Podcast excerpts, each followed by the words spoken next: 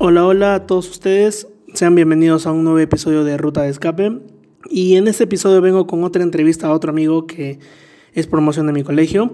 Es una persona que le gusta, al igual que a mí, el mundo del cine y que para esta oportunidad lo invito para poder hablar un poco sobre la reciente incorporación de la película peruana Retablo a la plataforma de Netflix. Y bueno, se los presento al invitado, Sebastián Ramos. ¿Qué tal, Sebas? ¿Cómo estás?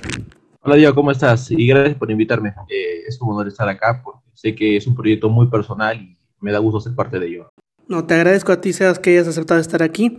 Y bueno, este, empezar una vez hablando sobre Retablo. Eh, como si mal no lo recuerdo, esta peli creo que sale en el 2017 y creo que tú la fuiste a ver este, al cine apenas salió, ¿no? Sí, mira, se estrena en 2017, pero se empieza a distribuir en 2018, si mal no recuerdo, 2019.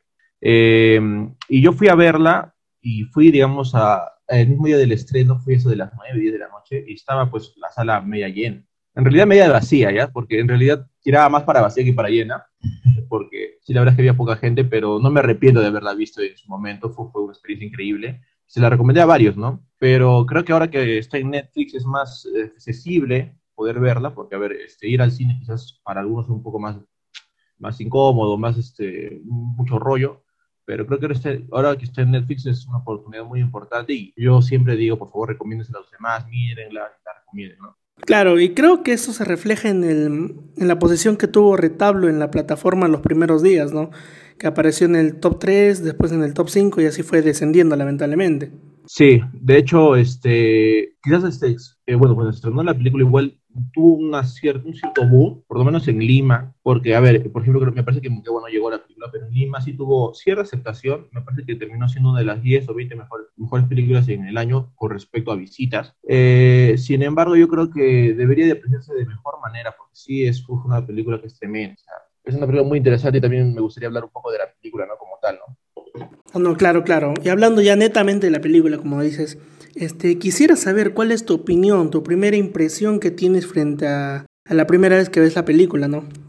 Eh, mira, yo como te digo, la vi el año pasado, pero tenía muchos recuerdos frescos de la película. Y ahora para, me he preparado un poco para tu programa, porque de hecho la he vuelto a ver, y sí me he notado cosas que son, quizás eh, rompen las reglas de ser cine tradicional, porque a ver, eh, dentro del cine hay una, una norma que nos habla de el concepto aristotélico de teatro pasado al cine, al cine ya después de un inicio, no de desenlace. Y en el inicio, por lo general, el conflicto se presenta a los 15 minutos. Eso es una regla que evidentemente está para romperse, por lo menos para algunos directores, y este es el caso pues de esta película. ¿no? Eh, el director presenta el conflicto de la película en el minuto 30, o sea, tarda demasiado en presentarse el conflicto, pero yo creo que esto no es un fallo, ni mucho menos, porque se supone que se presenta el conflicto eh, eh, al principio para no aburrir al, al, televidente. Sin embargo, eh, a pesar de que se presenta tarde, no termina aburriéndonos porque esos 30 primeros minutos sirven para aportar a una de las premisas, que es el de la sociedad andina, que es una sociedad muy conservadora, una sociedad que piensa mucho en el qué dirán los demás y que se va construyendo en escenas como por ejemplo la escena de la justicia popular, eh, donde están masacrando a un ladrón, o en escenas donde por ejemplo, no sé si recuerdas la, la primera escena que es potente, a mí me parece muy poderosa, la primera escena donde el niño se trata de memorizar todas las características de una familia para, para poder hacer un retablo en casa, ¿no? Creo que probablemente hubiese sido más fácil para el niño escribirlas en un papel, las características para no equivocarse, pero sin embargo aprende de memoria y termina por construir un trabajo bien hecho y eso demuestra probablemente el compromiso, ¿no? Va definiendo quizás las personalidades de los personajes en el sentido de que las, eh, se te muestran responsables, comprometidas y que existe conexión padre-hijo. Es muy importante, eso es muy clave para la película, para el desarrollo de la película y eso al final termina siendo el tema principal, ¿no? Yo creo que las dos premisas, una ya te la mencioné, que es la de la sociedad andina conservadora, y yo creo que la otra es la del LGBTI, evidentemente, pero que es una premisa que no se desarrolla como tal. Eh, la otra, la, y creo que en realidad existe este choque de, premisas para em, exaltar el tema de relación padre-hijo, ¿no? que es el tema que termina siendo importante y clave y el eje de toda la película. ¿no? Ah, no, claro, claro. Y ahora justo que mencionas esas dos premisas, eh, quisiera ir con la primera, este, sobre el ámbito conservador que tiene la población de la sierra. ¿A ti en lo personal te causó asombro el tema que aborda esta película, ya que en lo general la población de acá de la costa no está tan familiarizado con ver tanta polémica en una población como que tiene las costumbres o tiene ya la conducta muy bien definida y muy rígida? Eh, mira, en realidad este es un tema que, o sea, yo creo que la película puede ser aplicable a cualquier otro tipo de sociedad, pero funciona mejor en la Andina porque es una sociedad quizás que choca más como ese tema por el tema de ser muy conservadores, muy prejuiciosos, muy críticos en ese tipo de, de, lo que es lo nuevo, porque es una tendencia que evidentemente se, al traspasar los tiempos se va abriendo más y más a las personas. Entonces, eh, yo creo que, a, ver, en lo personal no me sorprendió tanto, pero si se toma el tiempo director para presentar una premisa, yo creo que es para, para darnos a conocer que eh, así es como se vive en ese lugar y que probablemente muchos desconozcan cómo se viva, ¿no? Y quizás para muchos, no sé si sea asombro, pero sí más bien creo que toca un poco el, el corazón, las fibras, porque sí, ¿no? Yo creo que es un tema que es muy delicado por lo menos tocar en esas, esas zonas. Y justo ahora que mencionas esas fibras, creo que eso se podría complementar, no sé, con la otra premisa que me comentabas, que es la relación de padre-hijo, e que en lo personal yo pienso es el tema principal de toda la trama de la película. Muy aparte de lo que muestra los rasgos este, un poco fuera de lo conservador, yo creo que esa relación fraternal es lo que aborda toda la, la película en sí, ¿no? No sé, ¿tú qué piensas?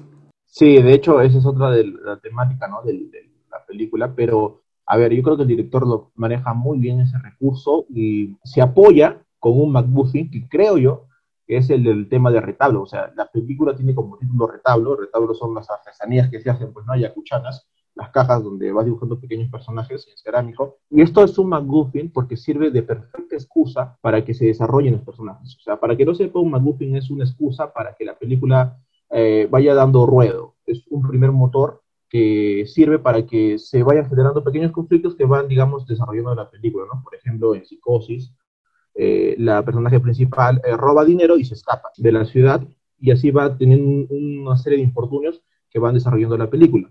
El dinero es el McGuffin, sin embargo no es el tema principal, sino es la perfecta excusa para que desarrollen las cosas.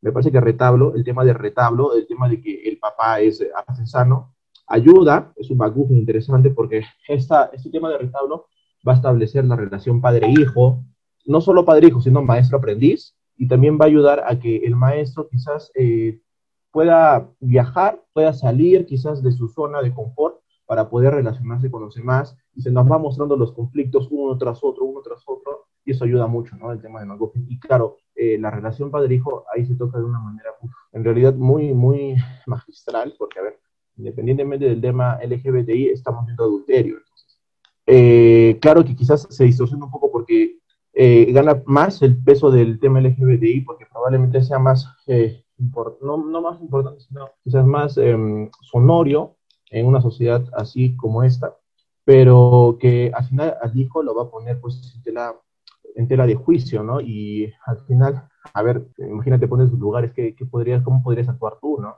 Independientemente del tema LGBTI y adulterio, eh, empiezas a cuestionar, o sea, la forma de pensar de, de tu padre cambia yo creo que el final pues este, demuestra que esto, qué es lo que termina superando una relación padre-hijo bien construida, ¿no? No voy a spoiler nada, pero creo que el final lo demuestra muy bien. No, por supuesto que sí, pero justo este, si tenemos que soltar un spoiler hay que soltarlo nada más porque espero que todos los que estén escuchando esto eh, ya lo hayan ido a ver. Y bueno, este, ahora también te quería mencionar otro tema que es sobre el, idioma. Creo que el idioma que se está acá eh, poniendo en práctica es el quechua un idioma oriundo del país que lamentablemente se está perdiendo con, el pasar de los años y creo que es una bonita oportunidad para que este idioma sea, digamos, este, exportado, ¿no? A través de Netflix, en este caso, a diversos países, para que conozcan eh, que no solo hablamos este, el castellano, que en sí tenemos unas lenguas más, digamos, más autóctonas de acá del país, ¿no? Sí, eso es cierto. O sea, es este, igual eh, lo hizo Winnie con con el Aymara. Claro que lo de Bulipacho sonó más porque creo que ya, bueno, sí se han hecho películas en quechua ya antes, pero en Aymara me parece que es la primera Buenipacha y eso fue probablemente un cambio, una revolución. Y también es importante, como tú mencionas, el hecho de em, transmitir eh, este, este, tipo de idiomas, específicamente este es el quechua yacuchano, ¿no? Y eso tiene mucho que ver también con las raíces de los, de los actores, del director, que han vivido mucho ahí, sienten mucho la ciudad. Eh, lo mismo pasa con Oscar Catacora en Pacha, ¿no? Siente mucho el idioma, siente mucho sus raíces y eso se transmite en su trabajo, ¿no?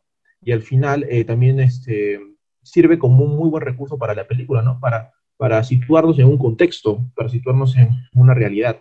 No es, por ejemplo, como las películas gringas, si están, si están desarrollando su película en Japón, no hablan los, los personajes japoneses, hablan inglés, entonces eso probablemente, no sé si sea problema para algunos, pero para otros sí, creo que marca una disonancia, marca un distorsionamiento de la realidad, que en, Winnie, o, en este caso Retablo, eh, sí se mantiene muy, muy bien, ¿no? Muy, muy vivo. Y qué bueno que menciones este, a la película Pacha, ¿no? Porque acá también se aplica el idioma Aymara y que también este, tuvo bastante, bastante renombre y bastantes galardones que fue ganando a través de, las diversos, de los diversos festivales, perdón, eh, donde se presentó. Y también Retablo, que mm, llegó a estar nominada a los premios, digamos, a los premios BAFTA y prenominada a los premios Oscar. Eh, sí, de hecho, este, esas son películas que marcan un cambio, pero me parece que esas son películas, a ver, eh, son muy buenas, pero creo que muy, mucho importa acá el tema del mensaje en estas películas, ¿no? No necesariamente una película buena tiene que transmitir un muy buen mensaje, ¿no? Es más, existen películas excelentes que no necesariamente transmiten mensajes, pero estas películas me parece que están más dirigidas para transmitirnos algo, ¿no? Para enseñarnos algo. Y claro, por lo menos en el tema de retablo, a mí me pareció la dirección excelente, sobre todo, no sé si recuerdas la última escena, un, plano secuencia gigante que aumenta el suspense del personaje buscando a su papá dentro de toda su pequeña villa pero en Huaypacha quizás eh, es, un, es una fotografía más contemplacionista, ¿no? Es más plana, más, más seca, pero que creo que tienen, como te digo, su principal objetivo es transmitir un mensaje. Yo creo que en el Perú, por lo menos, todavía nos falta quizás hacer películas que no necesariamente se fijen en los mensajes, sino más bien en las formas y fondos para poder eh, sacar adelante nuestra, nuestra industria, ¿no? No, por supuesto que sí. Con lo que mencionas, este, quería saber, Sebas, este, ¿tú piensas que ya a raíz de Uña y Pacha, Retablo y otras películas que no sean tan conocidas, eh, ¿ya se puede estar edificando un buen futuro para el cine peruano? Uf, es que pucha. Mira, por ejemplo, está el caso de Sí, mi amor, ¿no? No sé si has visto Sí, mi amor, yo fui a verla con enamorada y, o sea, de verdad es que yo, la verdad, yo fui a verla porque quería apoyar para la casa de ella, pero, eh, o sea, la verdad es que esa película se nota que es muy improvisada, muy, no, o sea, no tiene una preparación digamos, muy, muy técnica. Y lo mismo pasa con las películas de Tumbero. O sea, yo no digo que esté mal ver las películas de Tumbero, ¿no? O sea, si quieres ir a verlas, al final el consumidor elige, ¿no? Pero probablemente también sea responsable no solo ver este, este cine, sino también el otro el lado de la moneda, ¿no? Este cine eh, como Retalo, Pacha, que a ver, son películas que han resaltado, sí, pero es que se hace mucho más cine provincial. Hay películas, por ejemplo, uh, Vida de Marineros, una película del norte, ha sacado, por ejemplo, acá en Arequipa también, ha sacado varias películas, o qué otras películas, eh, las de Reparito Ortega, bueno, que ya falleció, pero La Casa Rosada, por ejemplo, que es una muy buena película y que muy poco jale ha tenido.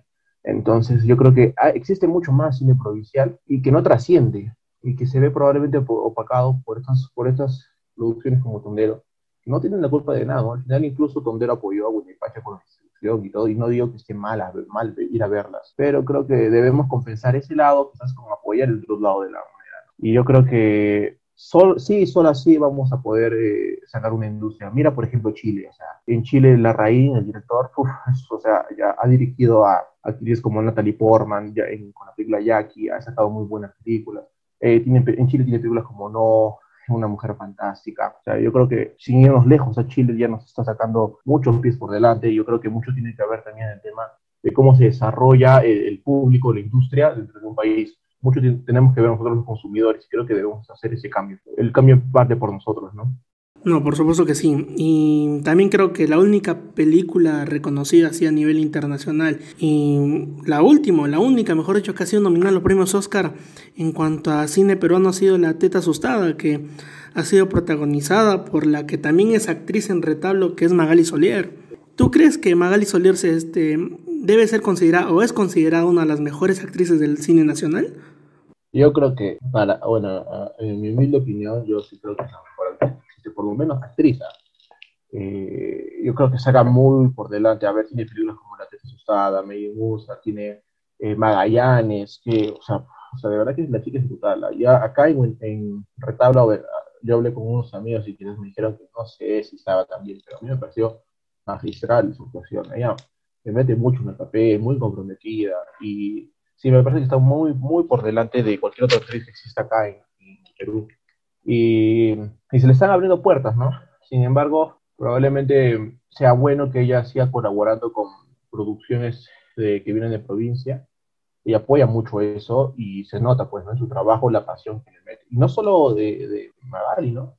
Es, también está Miel Camayo, que también actúa, que es ese del papá, y también el, niño Bejar, que actúan, por lo menos el niño, o sea, ese trío es excelente, pero el niño y, y Magali, Bejar, eh, eh, actúan de manera magistral, maneja muy bien eh, los rostros, las, las, escenas emotivas las maneja muy bien, con las posturas bien, bien, bien marcadas, y la mamá, por lo menos Solier, mantiene la monotonía de, de la actitud de por, lo menos una, una mamá quizás válida, con dificultades, pero que sin embargo muestra dura y muy, muy, digamos, muy madre, ¿no? Supongo que ya muchos eh, entenderán a lo que me refiero en el sentido de que se preocupa mucho por el hijo, eh, que eh, está es un pilar de la familia, pero que a la vez va a marcar también otros conflictos que van a ser menores pero importantes. Y la escena en la que la madre ya pues este, se despide de su hijo y con, una iluminación de, de nieblas oscuras, es brutal. No, claro, este, y esto lo podemos ver reflejado en la, en la escena, en la dura escena donde vemos que la situación se desmorona y donde Magali Solera, acá que hace de, de la madre del niño, eh, entre lágrimas le empieza a golpear y el niño se enternece y termina todo con un abrazo lleno de cólera, lleno de nostalgia, lleno de conflictos, a raíz de que la familia literalmente se, se destruye o se viene abajo, ¿no? Sí, aparte que esa escena, a ver, yo la recuerdo, eh, se muestra un, plano de contrapicada, ¿no? En, favor del, hijo. Por lo general estos planos se muestran para generar poder y para ver al otro personaje quizás un poco más débil, y así se muestra la mamá. O ese plano ayuda para que la mamá se muestre más, más débil, más cansada, derrotada y desolada, y eso ayuda además también, ayuda además también en la atmósfera, ¿no? Estamos hablando de una tarde ayacuchana, eh, eh, típica de épocas de, lluvia, donde justo está muy nublado, muy oscuro, muy tenso, y, y la actuación de Magali Solier, o sea, es un, un buff importante también en escena, pero direccionalmente también, o sea, de verdad, hay que destacar eso, que no es, no es una improvisada como otras películas que he visto acá, y creo que sí, hay que rescatar ese tipo de películas. Y digamos ahora que este, también estamos hablando de Magali Solier, digamos que Magali Solier es como que el mismo caso, nos está presentando el mismo caso que tiene Yalitza Aparicio en México, ¿no? Que a raíz de que participó en Roma, desde esa película no se la ha visto muy, digamos, muy presente en el mundo cinematográfico, más que todo por sus rasgos y por las críticas que varias personas le hacían. Eh, sí, de hecho, a ver, este, eh, yo creo que con Magali sí es respetada, pero por lo menos por, los directores muy, muy conocedores, ¿no? Que, a ver, lamentablemente son pocos acá en el Perú. Yo creo que ese pequeño sector sí respeta mucho el trabajo. Las personas, los conocedores sí respetan mucho el trabajo de Magali, pero como tú dices, eh, quizás se nos ve opacada ella por el tema de que no existen directores que hagan buen, buen, bien su trabajo o los directores que tienen mucho alcance en el Perú no necesariamente tengan que eh, no necesariamente tengan que ser buenas películas y no necesariamente tengan que, saben que Magali no es probablemente un personaje que se venda con, como si lo hiciesen algunos otros, ¿no? eh, entonces yo creo que eso sí, o sea, más que el tema de, de, discriminarla por su trabajo, yo creo que tiene que ver más con un tema de comercialización, con un tema de eh, comercialización, con un tema de alcance también. No es un personaje probablemente que, que venda como, como, otros, ¿no? No, claro, y a raíz de eso creo que sale un gran dilema donde las películas donde participan, digamos, actrices que son físicamente más agraciadas y que son más comerciales, eh, son aclamadas por todo el público, pero que no reciben reconocimiento alguno. Y por el otro lado vemos que hay películas que tienen gran valor cultural, un gran mensaje, con actores que no son tan agraciados, podríamos decirlo, y que la gente simplemente no, este, no se ve, digamos, este, tentada por ver ese, ese material que la verdad es mucho más valioso, pero que eh, tiene también reconocimientos, ¿no? Mm, sí, sí, sí es cierto. Por eso este, te vuelvo a repetir, ¿no? es importante nosotros que empecemos a, a, ver otro lado. Y yo creo que al final, a ver, Winnie Pacho probablemente no sea para, para cualquier público. Creo que para ver Winnie Pacho probablemente tengas que tener entrenado un poco tu, tu gusto, tu gusto crítico, pero Retablo me parece que sí es, o sea, aparte de que es muy buena, eh, direccionalmente, estéticamente y todo lo que tú quieras, es también muy digerible, como decía en un inicio, por más lento que sea, a ver, yo me baso en decir lento en que el conflicto se presenta muy tarde, por más lento que sea, yo creo que no, no es una película que, que, sea difícil de, digerir, yo creo que es una película muy fácil de entender, muy fácil eh, de ver y que es muy disfrutable, la verdad, o sea, yo se le he presentado varios de mis amigos que probablemente no sean tan conocedores, pero la verdad es que terminaron agradeciéndome porque las recomendé y, y abro también el tema eh, eh, en tu medio para que gente que escuche eso también la pueda ver y pueda recomendar, hagamos una cadena para que pueda llegar esa película además. Entonces, Sebas, este, te quisiera pedir un favor, quisiera que este, les mandes un mensaje a todos los que están escuchando este, en Ruta de Escape, eh, mándales un mensaje para que puedan eh, sentirse atraídos por esta película y para que le den una oportunidad. Sé que las películas comerciales este, llaman más la atención, tienen un poco más de humor y todo, pero que le den un poco más de, oportunidad a estas películas, ¿no? A ver, Sebas. Sí, amiguito, por favor. O sea, yo entiendo, o sea, no está mal ver cine comercial, o sea, no está mal reírse un rato con una comedia romántica de Adam Sandler, o sea, no está nada mal. Al final, este, cada uno puede elegir lo que ve, pero yo creo que es importante que apreciemos este cine porque es un cine poderoso, es un cine que transmite, es un cine de mensaje y es un cine importante porque socialmente creo que nos puede ayudar a cumplir muchas cosas y debemos partir por estas pequeñas cosas. Compra tu entrada, o sea, ¿qué cuesta una entrada? Son 5 o 10 horas, no tienes que ir, a comprarte panchito, gaseosa, no, solo ir a comprar tu entrada o puedes entrar a ver a Netflix, que muchos de nosotros quizás ya lo tengamos, ¿no?